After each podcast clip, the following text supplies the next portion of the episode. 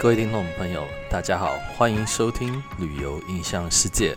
我是主持人诺曼颂。呃，新的一年到来，嗯，已经有两个礼拜没有录这个 podcast 的，呃，也因为说一些工作上面比较忙，所以呢，在新的一年呢就忘了这个录，也不是忘了，就是因为太忙，所以没有录到这个 podcast 的。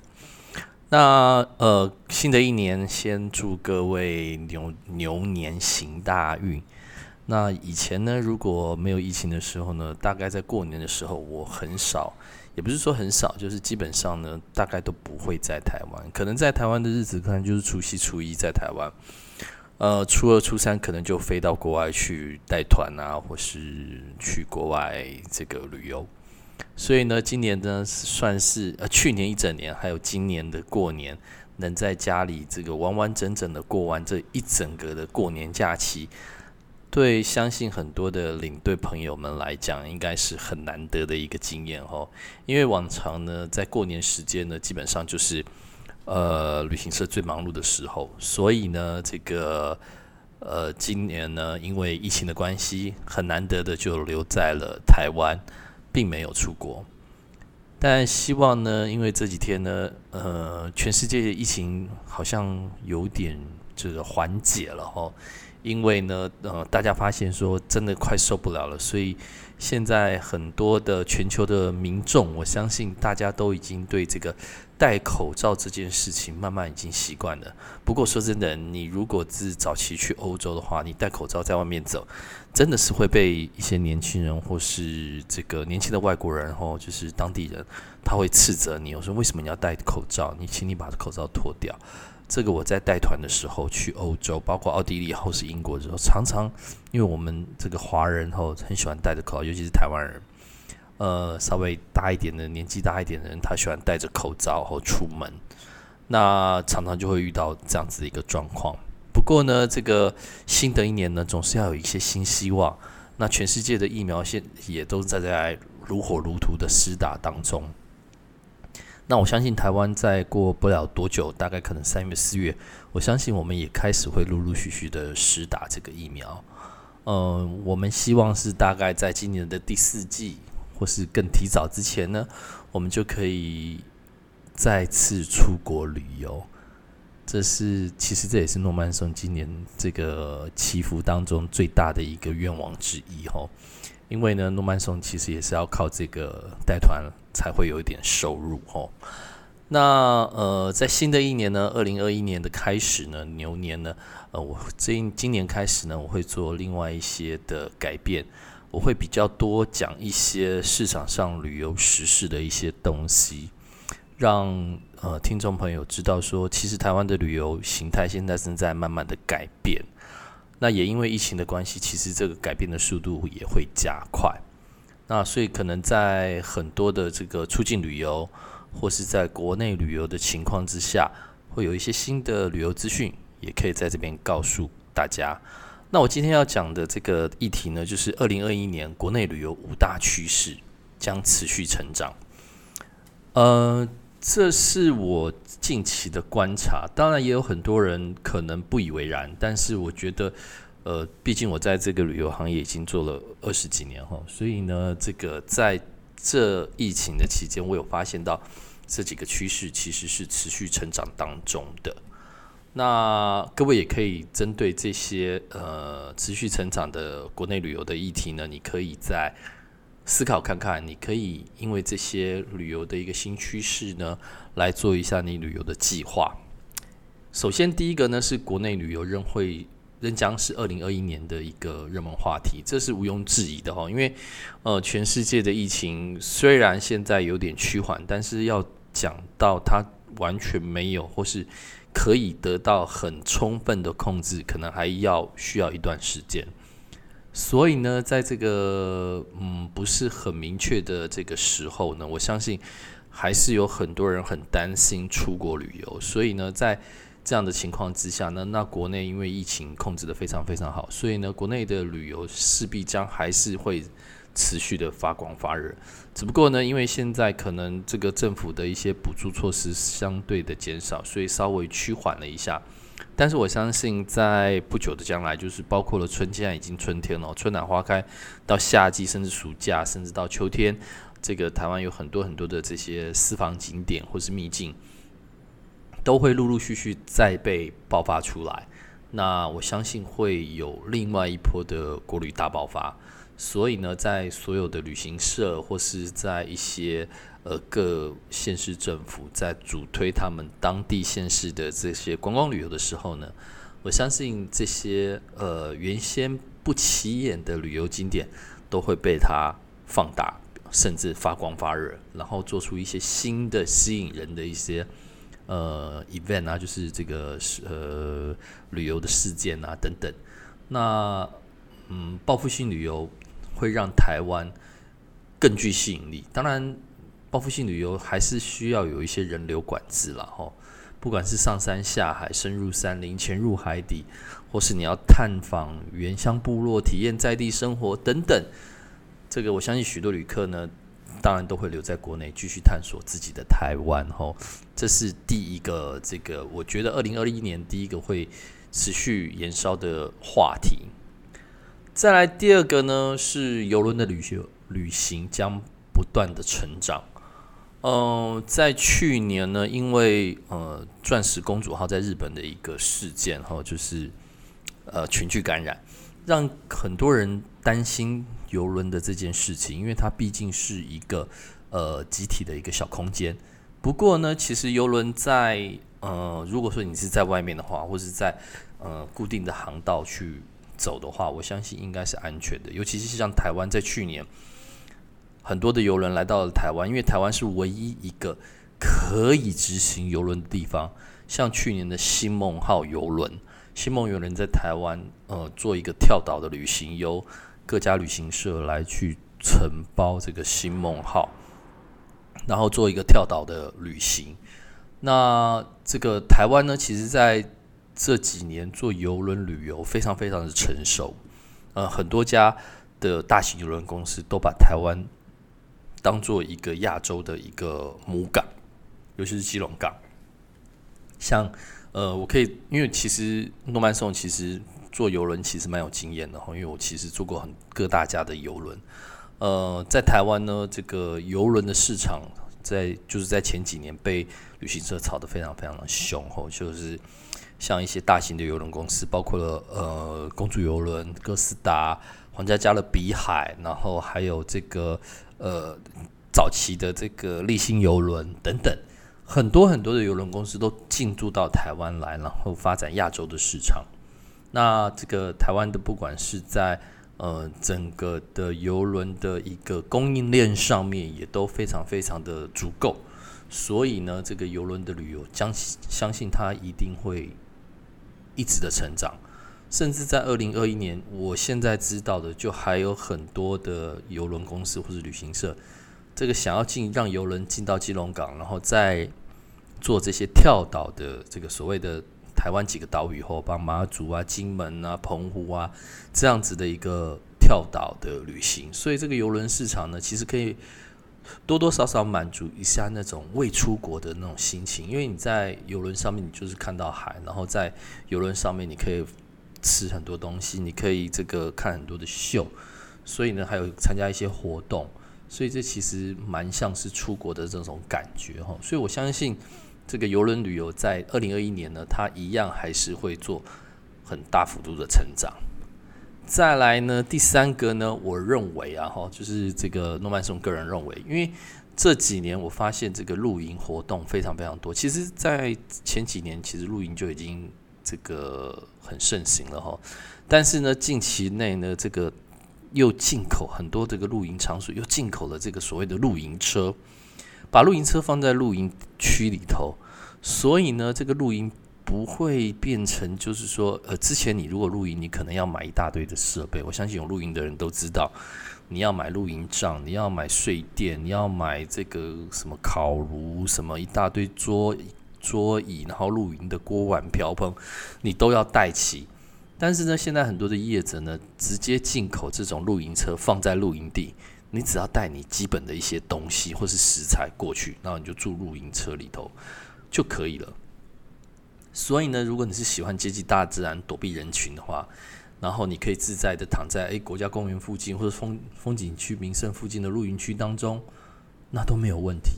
那早期呢，我说了，这个台湾是这个早期就是客野地客难式的露营。什么叫野地客难？就是你自己必须搭帐。你自己必须整稍微整一下地，然后你必须自己煮餐煮所有的东西，然后你可能还要呃呃做一些这个呃铺床啊、晒被啊等等这些活动，就是这些繁杂的露营这个措施哈。但是近期呢，豪奢享乐式的露营呢也越来越多了哈。露营结合了音乐、游戏不同的主题，然后让露营的趣味呢还有美食。更加的丰富跟盛行哈，所以呢，这个露营，我相信在这个二零二一年应该还是会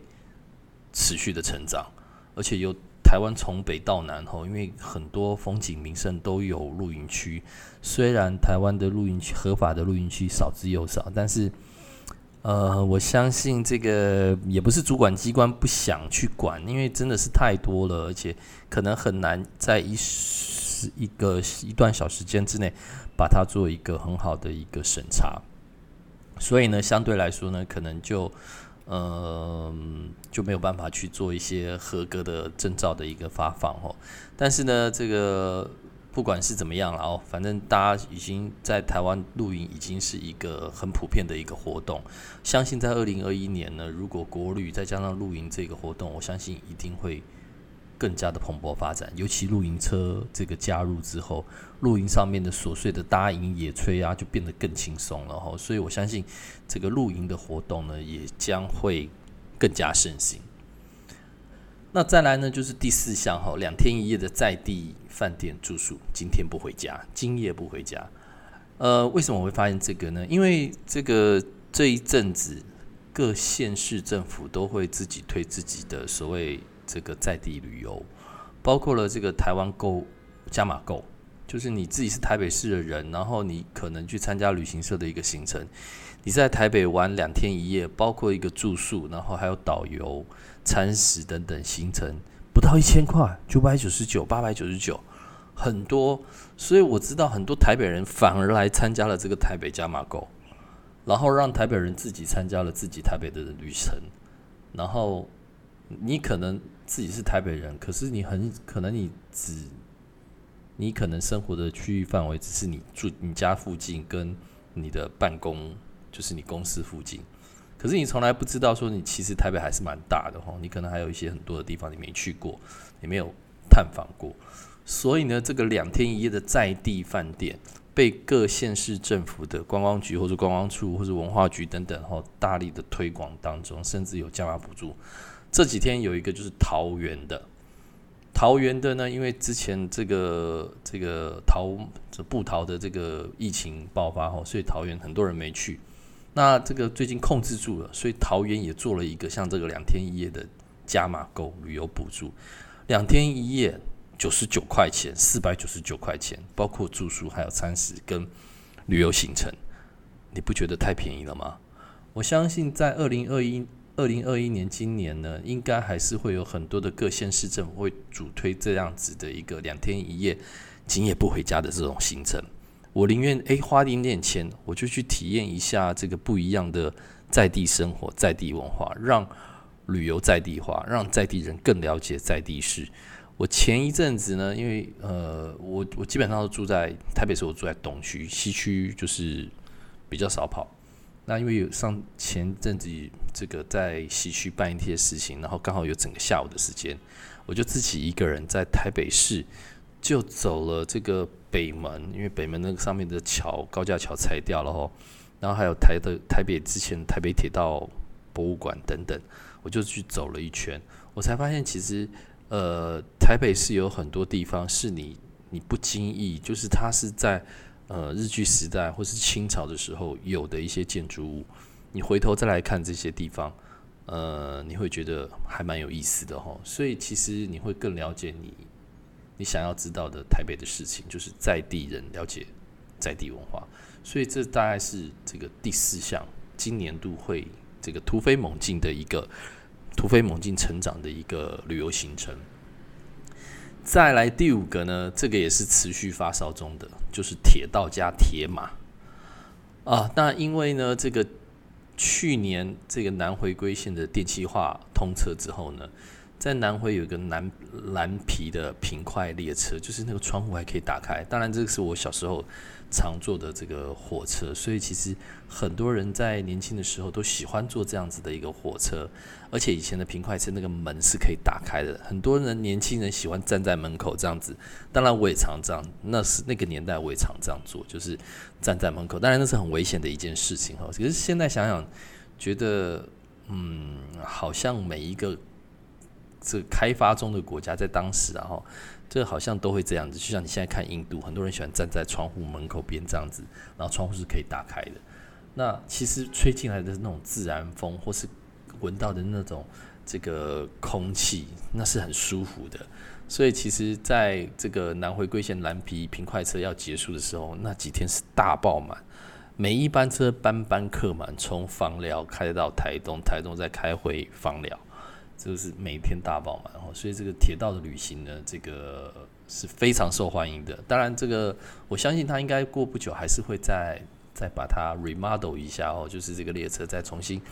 整修一下，然后继续开，让这个嗯五六年级生、四五六年级生哈，你可能还会有这样子的一个回味，就是那个平快车，然后里面是那个电风扇旋转的电风扇那种感觉。然后到近期的这个所谓的美学的。明日号就是一个橘色黑色的美学明日号的首发。那铁道旅游呢，总是带来不同的话题跟热度哈。我相信这个铁道旅行，还有之前的这个环台之星，这个像是游轮式的这种铁道旅行哈，这个还是会有一些这个热度存在。另外呢，台湾的很多的铁道的支线，从北到南，包括了呃深澳线，就是这个呃。呃，从哪里？呃，瑞瑞芳哈到这个海海科馆，然后再来平西线，然后再来这个新竹的内湾线，然后吉吉支线、阿里山铁路等等这些支线铁路呢，我相信都还是会陆陆续续的出来哦，就是这个办一些活动，就是铁道之旅。那另外呢，再来就是第二个铁，就铁马自行车旅游。今年又是这个观光局所说的这个自行车元年哈，所以我相信这个自行车的部分呢，还是会有它的一个热度的存在哈。那台湾呢，因为这个路网呢，就是脚脚踏车的路网呢，也非常非建制的现在非常非常的完整，各县甚至各县市政府呢，我相信也都在主推各景区的一些自行车的步道，所以呢，其实这几年的自行车旅游呢，已经。这个大家都已经觉得很很棒了哈，甚至有很多的国外团体都喜欢来到台湾，然后骑骑自行车。所以呢，自行车我相信也是在今年，包括跟铁路两个做结合的话，就是双铁之旅。我相信应该也会带来不错的商机。然后过几天可能柯文哲要从台北骑脚踏车骑到高雄，当然也可能对这个西部的这个脚踏车路线又再重新的这个温习一下。所以，我相信这个铁双铁的，不管是铁道跟自行车的旅游，这两个旅游也是在二零二一年呢。我相信可是可以放大的一个呃旅游体验哈，旅游体验。如果你没有骑过像某一段的这个路程，你没有骑过的话，我相信都会成为一个不错的这个游玩的一个新旅游方式哈。所以你可以把脚踏车，就如果你是折叠式脚踏车，或是你可以到当地租，要不然你有折叠式脚踏车，你就坐了火车到当地，把折叠火脚车折叠起来，然后带到当地的时候，下车就骑着脚踏车去做旅游，这也是一种不错的一个旅游形态哈。所以呢，这个诺曼松认为呢，在二零二一年呢，台湾的这五大旅游趋势，呃，势必一定会在做持续的成长。当然，以诺曼颂的这个想法，还是希望说这个境外旅游能够赶快开放哦，这样子这个大家可以不用局限一直都在台湾旅游哦，还可以再出国走走，看看世界哦，各地。嗯，新冠肺炎大流行已经改变了很多的国际旅游，尽管呢这个疫苗已经陆续的施打，但要全面恢复，仍需要一段时间的等待哦。所以呢，二零二一年呢，大家持续支支持国内旅游，然后并且降低疫情流行的风险。嗯，这就是大概二零二一年呢，我认为会在持续成长的这个国内旅游的一些趋势。你有什么样的看法呢？嗯，你也可以留言 p o c k s t 哦，让我知道一下。那我们也可以在 p o c k e t 的进行讨论。呃，反正我这个第二季开始，我都会用这样子的一个方式来做一些旅游事情的讨论，希望你会喜欢。那今天节目呢就到这里，我们下个礼拜再收听我的旅游印象世界，拜拜。